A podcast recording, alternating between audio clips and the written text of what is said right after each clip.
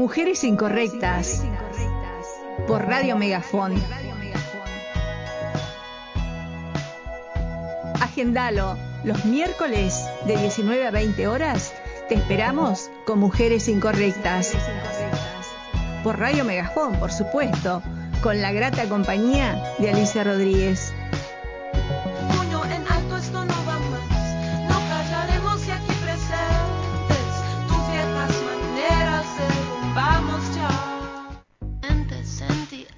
Hola gente linda, ¿cómo están? Bienvenidas y bienvenidos. ¿Cómo andan? ¿Cómo comenzaron la semana? Fran, ¿cómo andás? Todo bien, yo, vos salí.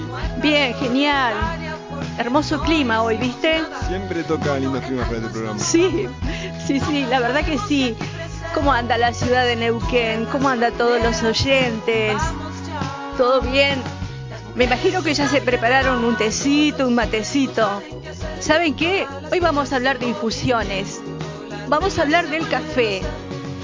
Y para, para tener una idea, es una, una infusión amarga a la vez. Es tan rica, pero una infusión amarga por la agitada realidad del café. Hoy vamos a conocer el camino del café, los inicios hasta hoy. Bueno, y vamos a ir saludando. Cada día tenemos este, más oyentes, Fran. Se va juntando gente, va llegando mucha gente a Radio Megafón, por supuesto. Vamos a saludar a, dos profesionales, a Milva Pirona y Evelyn Strauss. Son unas profesionales de primera, divinas, ellas nos están escuchando en estos momentos.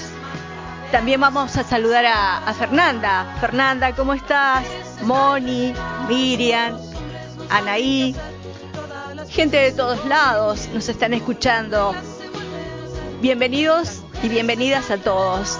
Un gusto de poder estar con ustedes con Mujeres Incorrectas. ¿Y qué te parece, Frank, si vamos con la buena música?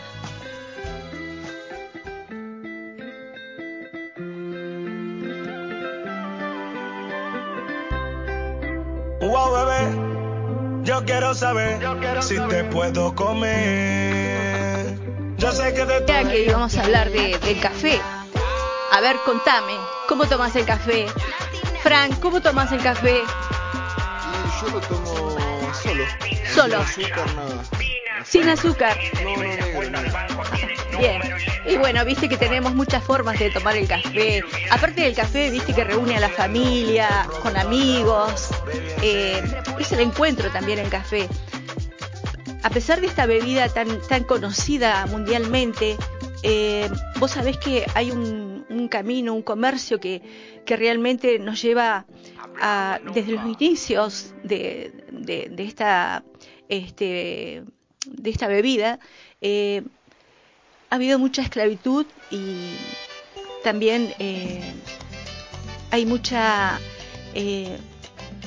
han castigado mucho a los a los obreros a, la gente que, ha trabajado a la gente que ha querido construir eh, económicamente su vida eh, a base de, la molienda del café en inicios vos sabés que la mujer la mujer fue protagonista porque siempre fue la mujer la que se encargó de la recolección de los granos de café. Pero sumado a esto, eh, han sido siempre como lugares que se han empobrecido, porque justamente la industrialización arre- arremetió contra ellos y bueno, y dejándolos en la pobreza y, y también en la esclavitud y en la explotación. Más o menos te voy dando un pantallazo de lo que vamos a hablar. Eh, justamente, vos sabés que que a- aparte de, las mujeres estar esclavizadas al- a, la recolección de los granos de café eh, y los, los chicos, muchos chicos, más del 40% en esos lugares, te estoy hablando de, plantaciones de América Central, te estoy hablando de, de la India, de Asia, eh, todos esos lugares han tenido todos algo en común, la, la explota- la explotación y la esclavitud de las mujeres y los niños y las niñas. Más del 40% en la estadística que se ha hecho, los niños no han ido a la escuela porque los padres se ven obligados a pedirle ayuda, colaboración a sus hijos para que les rinda mucho más ese dinero, ese pobre, paupérrimo dinero que le, le- le pagan las, las industrias, los grandes empresarios. ¿Qué pasa? Esto, esto va, va así. Empiezan en la selva a recolectar eh, granos de café, todos tranquilos, eh, conociendo cada día más este, este, este aroma, este, sabor, pero que vienen los grandes terratenientes y los empiezan a correr y a esclavizar. ¿Cómo, cómo es? Así, mira, eh, ellos tienen su pequeño campo, aparecen los terratenientes y le dicen que, eh, bueno, ahora ya el campo lo compraron ellos y que van a trabajar. Si quieren seguir, ellos le dan una parcela y pueden trabajar, criar sus animales, sus plantas, sus verduras y a la vez trabajar en los cafetales. Pero vos sabés que nunca les rinde porque le dan un- un- una miseria, un sueldo miserable y en condiciones infrahumanas. Esto lo podés observar acá muy cerca, en Brasil, en Colombia. Y bueno, Asia conocemos todas esas zonas también de pobreza, pero vos fijate que a través de algo, de una infusión, de una bebida tan cara, eh, se esconde esa pobreza, esa esclavitud eh, de estas personas, de estas personas que, que realmente eh, querían vivir solamente de esa cosecha. Y una cosa muy importante que vamos a ver es eh, cuidar el medio ambiente.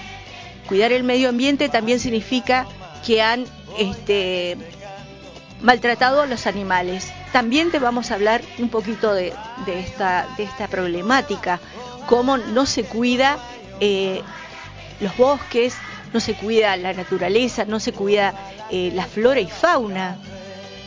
La era de la industrialización ha con todo sin pensar en la ecología. Bueno, felizmente sí hay organizaciones que están luchando contra, primeramente, la esclavitud de las mujeres y los niños. Y segundo, cuidar el medio ambiente. El café es la bebida más popular de los países desarrollados, pero su cultivo se realiza casi exclusivamente en los países del sur. Existen dos variedades principales de café, arábica y robusta.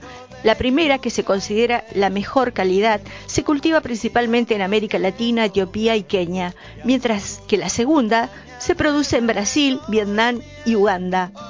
En algún momento considerado como un artículo de lujo y exótico, el café ha llegado a convertirse en una parte tan integral de la cultura de los Estados Unidos, el mayor consumidor mundial de este cultivo, que ahora se lo tiene como un producto básico. Por desgracia, el cultivo del café arrastra consigo una larga historia de colonialismo y esclavitud, y su producción continúa vinculada hasta el día de hoy con prácticas de explotación y con degradación del ambiente. Para la gente que se está integrando a Radio Megafón, les comento que estamos tratando el tema del café. El camino que sigue el café desde, la, desde el proceso de, de- de plantación hasta la recolección y cómo ha sometido a tanta gente a la esclavitud y a la explotación laboral.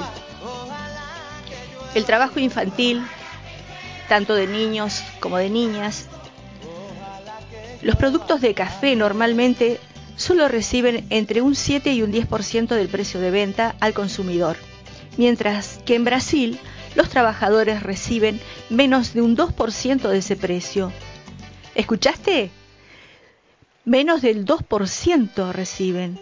Muchos padres retiran a sus hijos de las escuelas para que trabajen en los cafetales, de modo que la familia gane los- lo suficiente para sobrevivir. Vos pensá, es para sobrevivir, no es para vivir bárbaro, es para sobrevivir. El trabajo infantil es una práctica generalizada en el cultivo del café. La subida de los precios del café son un aliciente para que las familias pobres retiren a sus hijos de la escuela y los envíen a trabajar. Por otro lado, Las caídas de los precios del café provocan un aumento de la pobreza en las regiones que dependen de este cultivo, lo que también es un índice en que los chicos no vayan a la escuela. Debido a la relación existente entre un mayor nivel educativo y mayores ingresos en el largo plazo, y dado que son los niños de las familias pobres que tienen una mayor probabilidad de ser enviados a trabajar en vez de ir a la escuela. El trabajo infantil perpetúa un ciclo de pobreza durante generaciones. ¿Escuchaste? Durante generaciones está el nieto, el bisnieto, y, hoy, hoy, si vamos a ver un cafetal, encontramos estos niños trabajando. Y esta es la razón por la cual es importante que los niños puedan ir a la escuela y los agricultores reciban un salario suficiente para vivir de modo que sus ingresos no dependan del precio de mercado de un producto de exportación.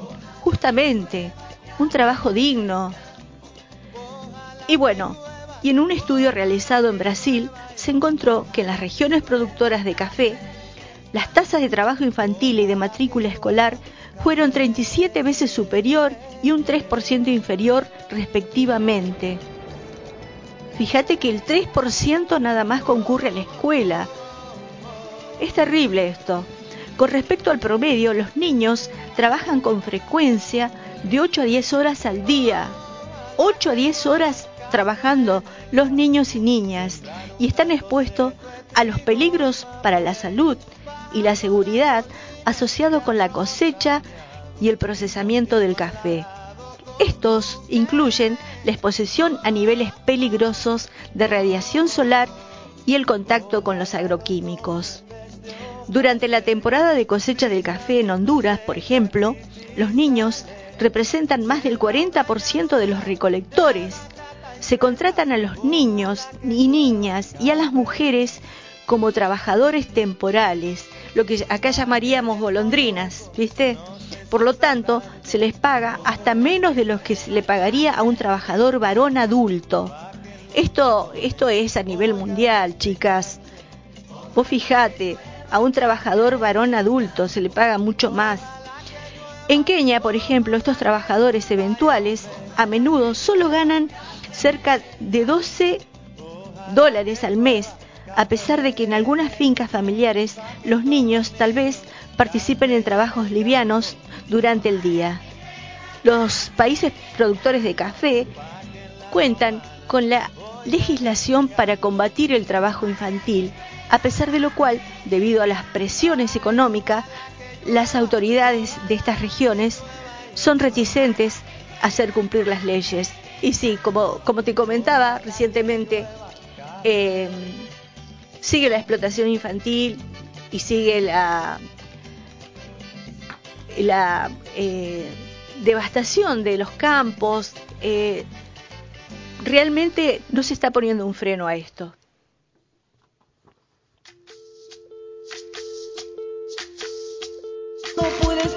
Tan exquisita, tan exquisito el café, ¿no es cierto? Tan exquisito y tan amargo, tan amargo el comercio a través de él. La esclavitud. Muchos recolectores de café trabajan de hecho como esclavos, bajo un régimen de servidumbre por deuda en el que están obligados a trabajar para saldar dicha deuda. Una élite de hacendados de las regiones cafetales es dueña de grandes plantaciones de café en las que se emplea mano de obra permanente y económica y barata también, ¿no es cierto? Los trabajadores de estas plantaciones están imposibilitados de hacer sus compras fuera de la hacienda debido a, las largas jornadas laborales, a la falta de transporte o a, limitaciones para abandonar la plantación. Es por esto que el único lugar donde pueden adquirir productos esenciales es a menudo en un comisariato que está en manos de los mismos dueños de la hacienda al percibir un ingreso inferior al salario mínimo y al tener que pagar precios abultados en el, en el comisariado de la hacienda, los trabajadores terminan con poco o ningún dinero en sus bolsillos. Tras largas horas de trabajo físico extenuante, lo peor es que pueden quedar endeudados con la hacienda y de esta manera se ven obligados a trabajar para cancelar sus deudas. No es raro que haya familias enteras que trabajen y vivan durante generaciones como parte de la fuerza laboral permanente de una plantación y que caigan endeudados por el costo de, pagar renta por tierras o intereses por préstamos adquiridos para subir para cubrir emergencias médicas. Al margen del trabajo forzado, las condiciones laborales en las plantaciones de café son injustas y a veces y a menudo ilegales. Y es como yo te comentaba hace unos instantes, eh, la explotación, la esclavitud, el, el comercio, el libre comercio, porque no, no hay leyes que puedan parar eh, esta explotación y a la vez eh, cómo depredan eh, los bosques. Y bueno, y esto causa un montón de, contingencias en la faz laboral, económica y en la vida misma de, de los trabajadores. En un estudio realizado con trabajadores en Guatemala, se encontró que una amplia mayoría de ellos no recibía paga por trabajar horas extras ni las prestaciones sociales exigidas por la ley, y que casi la mitad de ellos percibían menos del salario mínimo legal en ese país. En entrevistas de grupos realizadas como parte de ese mismo estudio, salieron a la luz casos de discriminación contra las mujeres, condici condiciones de vida insalubres, explotación infantil, así como la falta de iniciativa de salud y seguridad y el acceso a la educación exigidos por la ley. Y siempre y siempre es la mujer la que tiene que ser jefa de hogar, tiene que salir a, cosechar el café, tiene que, que, recibir una paga injusta y tan, tan poco, tan, tan poco salario. Siempre es la mujer la que tiene que, que soportar todo esto, porque además Vos fijate que ella sale a la mañana temprano con sus niños, vuelve a su casa, tiene que seguir trabajando y con la desesperación de no poder darle eh, lo necesario a sus hijos. No te estoy hablando de grandeza, lo necesario. Una, una vivienda limpia y cómoda, un alimento. Y en Brasil, todos los años se rescata a cientos de trabajadores que estaban siendo sometidos a condiciones semejantes a la esclavitud. En, dos, el 2016, Nestlé y Jacob Dow Evers, dos de las mayores compañías mundiales comercializadoras de café, entre ambas acaparan el 39% del mercado mundial del café. Reconocieron que existe el riesgo de que el café que adquieren en Brasil se produzca con manos de obra esclava. Nestlé reconoció haber adquirido café de dos plantaciones conocidas por usar mano de obra forzada y, y, con y consiguió que no es capaz de garantizar plenamente que las prácticas de trabajo forzado o abuso de, los derechos humanos se hayan eliminado completamente de su cadena de abastos. Gente linda, ¿cómo va esta tarde hermosa? Vamos a saludar a las chicas de Taxi Rosa. ¿Cómo está la ciudad, chicas? ¿Quién está manejando hoy? Claudia. ¿Cómo anda todo por ahí? ¿Mucha gente caminando en el centro? Frank, ¿cómo vamos con la hora? Son las siete y media, mitad del programa. ¿Y el clima? ¿Cómo vamos? Y hacen 18 grados, ahora empezó a refrescar, pero estuvo todo el día muy lindo. Sí, hermoso estuvo hoy, divino. Y bueno, como estábamos hablando de, del café, esta bebida tan, tan linda, tan espirituosa, pero a la vez tiene un camino del comercio muy oscuro. Y te, te hablaba también del impacto ambiental. Eh, en su ambiente natural, el café crece bajo la sombra de los árboles en los bosques tropicales y, subtropicales. El café puede cultivarse bajo árboles que le dan sombra o a pleno sol. Son muchos los beneficios ambientales de cultivar el café bajo sombra. Se previene la erosión del suelo y se crea un refugio para distintas especies nativas de las regiones donde se produce ese cultivo. Caracterizada a menudo por la fragilidad ecológica y gran diversidad biológica, las plantas que se utilizan para proveer sombra también pueden aportarles ingresos adicionales a los caficultores. Además de lo anterior, debido a lo que el cultivo de café bajo sombra ayuda a evitar la erosión del suelo, se reduce la cantidad de agroquímicos arrastrados por las aguas de, eh, de corriente, así como el consumo de agua. El café cultivado bajo sombra se considera de mayor calidad. ¿Escuchaste? El café cultivado bajo la sombra se considera de mayor calidad. Sin embargo, algunas compañías torrefactoras han ideado maneras de enmascarar el sabor amargo de café de menor calidad, con lo que han aumentado la demanda de cafés más baratos en vista de que el cultivo del café bajo modalidades de alta densidad producen rendimientos menores y por lo tanto menores ganancias. ¿Viste? Acá estamos hablando de costo-beneficio. ¿Y quiénes son los perjudicados? Los pequeños productores, la gente que recolecta el café y por supuesto nuestras mujeres, nuestros niños y niñas que están esclavizados. El cultivo de café bajo, la sombra se está reemplazando cada vez más con el cultivo de café bajo el sol. En algunos casos, el cultivo de café se abandona del todo y se sustituye con prácticas agrícolas destructivas para el ambiente, como arrasar los bosques con el fin de crear pasturas para el ganado, destinado a abastecer la creciente demanda mundial de la carne barata arrasan con todo el campo, arrasan con las tierras, eh, en decremento de, la bioecología. Bueno, y debido a que el cultivo de café bajo el sol agota los nutrientes del suelo, las plantaciones bajo esta modalidad por lo general solo, solo duran entre 12 y 15 años antes de que sea necesario replantar este cultivo perenne. La productividad del café se reduce conforme se agota la calidad del suelo. Por lo que tras un corto periodo de tiempo resulta más rentable. Desde un punto de vista financiero, abandonar la plantación y limpiar un nuevo terreno para el cultivo, un modelo catastrófico para el ambiente. En contraste con lo que anterior, las plantaciones de café bajo sombra pueden mantenerse productivas durante más de 30 años.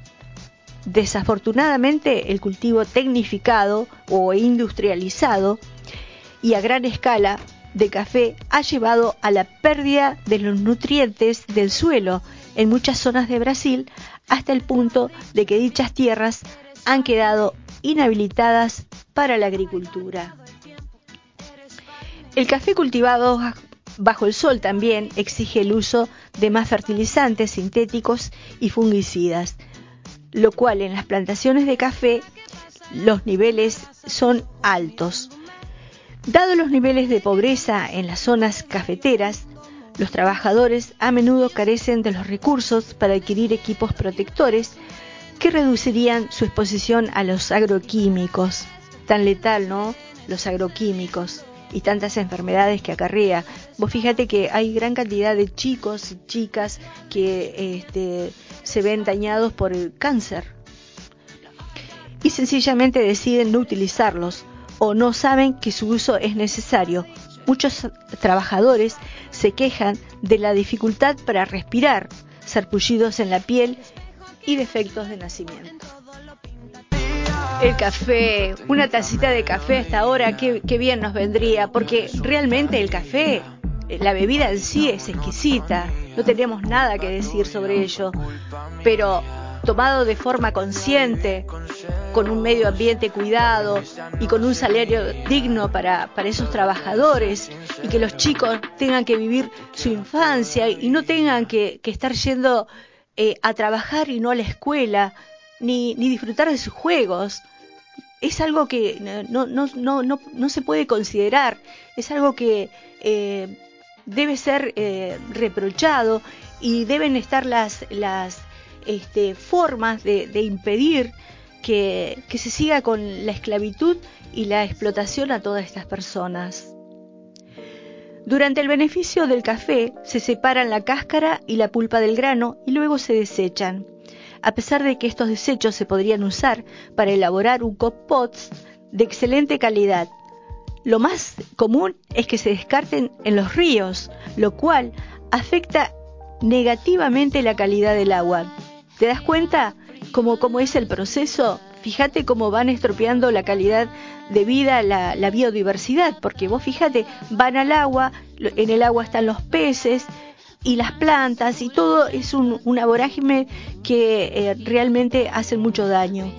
Existen dos métodos de beneficio del café, el seco y el húmedo. Desde el punto de vista ambiental, es preferible realizar el beneficiado en seco. Con este método, las bayas se clasifican y luego sencillamente se dejan secar al sol. El beneficio húmedo, al contrario, implica el uso de grandes cantidades de agua y produce aguas residuales. Es lo que yo te decía. Eso contamina el suelo, contamina la, la, la flora, contamina a los animales y al ambiente mismo y por ende a todas las personas. Las etiquetas en los empaques de café, ¿nos dicen realmente la verdad? Existen varios programas de certificación para el cultivo del café que pretenden garantizar que la producción del grano se llevó a cabo de una manera ética. ¿Escuchaste? Pretenden eh, demostrarnos que se hizo de una manera ética. El café producido bajo el amparo de una certificación orgánica debe provenir de granos cultivados sin haberse usado pesticidas o fertilizantes sintéticos. La agricultura orgánica también prohíbe el uso de organismos modificados genéticamente y los cafetales usan fertilizantes orgánicos así como productos alternativos a los fungicidas o a otros agroquímicos. Por desgracia, los sistemas de cultivo de baja intensidad y el uso de árboles de sombra producen bajos rendimientos y acá está el problema. Claro, no les rinde, no sacan el suficiente dinero. Entonces, usemos los fungicidas, los agroquímicos que terminan eh, estropeando la salud de todas las personas. Aunque los beneficiarios ambientales de producir el café de manera orgánica son numerosos, sus ventajas económicas son pocas. Se, se, entiende entonces que la preocupación inmediata de proveer el sustento para sus familias se superponga a cualquier preocupación que los pequeños caficultores que viven en la pobreza puedan tener sobre todo la cantidad del agua o la exposición a los agroquímicos, mientras que el café con certificación orgánica se vende a precios más elevados. Los bajos rendimientos significan que los caficultores no siempre se benefician de manera significativa de la certificación que obtuvieron. Una etiqueta que recientemente apareció y que intenta atraer a los consumidores preocupados por el impacto del café sobre el ambiente es la certificación ofrecida por Rainforest Alliance. Esta etiqueta a menudo se encuentra en los productos de grandes compañías como Kraft y Nestlé. Y Nestlé eh, acá en América del Sur es muy conocida. Por desgracia, los estándares que se aplican son tan pobres que le restan validez a esta certificación casi por completo. A diferencia de la certificación que ofrece Fairtrade y que no garantiza un precio fijo a los caficultores, lo que les deja vulnerables a las alzas y caída de los precios del café en la bolsa de valores. A pesar de que la certificación Incluye algunas estipulaciones sobre el uso de la biodiversidad y los agroquímicos que puedan emplear. No exige estrictamente que el café se cultive de forma orgánica. Como siempre, las grandes empresas, los grandes emprendimientos valoran más el dinero que la vida de la gente y que la salud de la gente. Muchas variedades de café, pero ¿Vos conocías el café de civetas? El café de civeta, Frank. No, no lo conocía, la verdad. Bueno, te cuento. Las civetas son unos animalitos eh, de Asia que tienen. Es como una forma de, de un zorro, más o menos, una apariencia así. y que, eh, bueno, son, son también muy, muy sacrificados, eh, muy explotados cruelmente estos animalitos, porque cuando se criaban en la, naturaleza libremente, ellos eh, comían de las bayas del café eh, en la selva. Y bueno, te cuento que la civeta es como, como un zorro, te decía recién, y su piel es muy codiciada. Su carne es muy codiciada también por, por los eh, chinos, por los asiáticos. Eh, en realidad, este pobre animalito se, se utiliza para, para, varias cosas. También eh, sus glándulas es muy, muy apreciada por el amizcle que se usa en el perfume francés. Fíjate. O sea, lo, lo, ocupan todas su, las formas de ese animalito que, que, vive en la selva libremente, pero realmente, eh, el, como yo te decía, el comercio arrasador que tenemos eh, ha logrado también eh, explotar a este pobre animal y que lo, lo tiene en forma cautiva y han logrado como, como criadores o como cri, crianceros de estos animales que los tienen todos en, en jaulas, en jaulas hacinados y los obligan a comer las bayas de café. ¿Qué pasa? ¿Cuál es el proceso acá? Comen las bayas de café y eh, después las excretan y han logrado un café tremendamente bueno y carísimo, carísimo que en Asia, en Vietnam y Filipinas eh, adoran este producto y pagan, eh, pero cantidades eh, dinerales eh, en, este café, pero a costa de, de sacrificar a este pobre animalito. Por eso te decía hoy que esta ruta del café también afecta mucho a la flora y la fauna. Y bueno, en un principio los granos de café de civeta se recolectaban a partir de los excrementos de la civeta salvaje que se encontraba alrededor de las plantaciones de café. Este proceso inusual contribuyó a la rareza del producto y posterior a su alto precio. Más recientemente se han establecido y funcionan en todo el sudoeste asiático un gran número de granjas intensivas de civetas. Estas granjas, confinadas a decenas de miles de animales en jaulas en batería, una encima de las otras, donde se alimentan a la fuerza. En libertad, las civetas asiáticas se alimentarían de manera esporádica de bayas de café y repartirían su alimentación con otras frutas y flores. Eso sería lo normal, el animalito libre. En cautiverio, en cambio, son forzadas a consumir durante un mes entero la misma cantidad de granos de café que comerían en todo un año. Como resultado de esta dieta, los animales suelen desarrollar deficiencias nutricionales y perder parte de su pelaje. Investigaciones que se han hecho denuncian el, maltrato que se le da a las cibelas en las granjas industriales. Los animales son sustraídos de la naturaleza y tienen que soportar condiciones terribles. Llevan una dieta muy pobre en jaulas muy pequeñas y hay una alta tasa de mortalidad. También visitó varias granjas de café de civeta en pueblos de Indonesia y Filipinas, dos de los principales productores mundiales de copi, Luwak. Así se llama el café de civeta, Kopi Luwak. Algunos de los productores anunciaban que su café era de origen silvestre, pero las imágenes de estas granjas, tomadas en secreto, mostraban civetas en cautividad y enfermas. Los animales además tenían signos de infecciones y estereotipias. Giraban constantemente por sus diminutas jaulas y agitaban la cabeza de manera frenética. Y como yo te dije, también estamos cerca, está Brasil, está Colombia.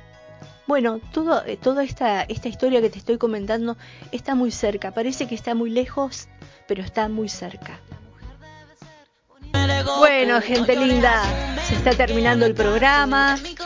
Y bueno, espero que te haya servido esta, pequeña eh, reseña, esta pequeña historia del café, que si bien es una infusión exquisita, eh, tenemos que reconocerlo, no hay nada de malo, es eh, una infusión más, pero detrás de esto se esconde la esclavitud y la, explotación de niños y niñas y de las mujeres especialmente que son sometidas en, estas, en estos cafetales.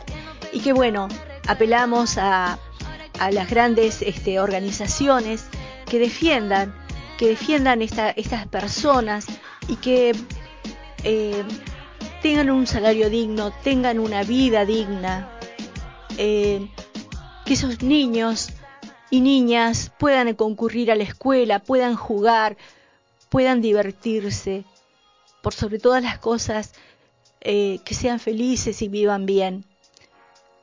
Por esto quería traerles el comentario y esta historia del café, para que esta gente, estas grandes industrias recapaciten y vean el daño que están haciendo a la biodiversidad, el daño que le están haciendo a la salud de todas estas personas y que solamente quieren ser felices.